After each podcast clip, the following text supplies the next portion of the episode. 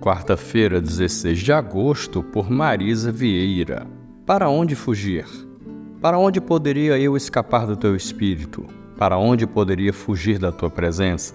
Salmo 139, verso 7.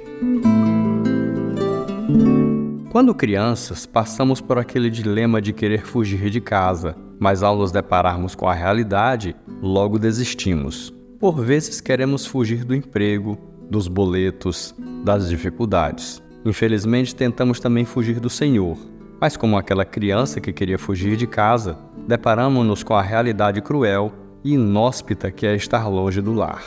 Diferentemente da fuga de casa, que é declarada, fugimos do Senhor sutilmente, quando queremos que a nossa vontade prevaleça em nossas vidas. Vamos nos afastando da leitura bíblica diária, da oração, deixamos de dar importância ao ato de congregar e quando percebemos, não estamos mais buscando nos relacionar com o Senhor. Não há como, porém, fugir de Deus, porque Ele não nos deixa, não nos abandona, não desiste de nós. Talvez você esteja fugindo do Senhor de alguma maneira.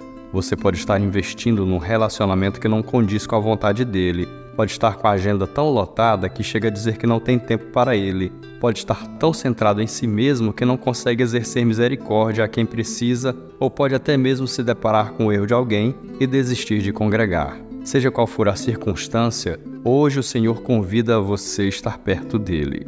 Ele o espera de braços abertos. Resolva em seu coração o motivo de sua fuga e retorne aos braços do Pai, que nunca nos abandona e nunca falha.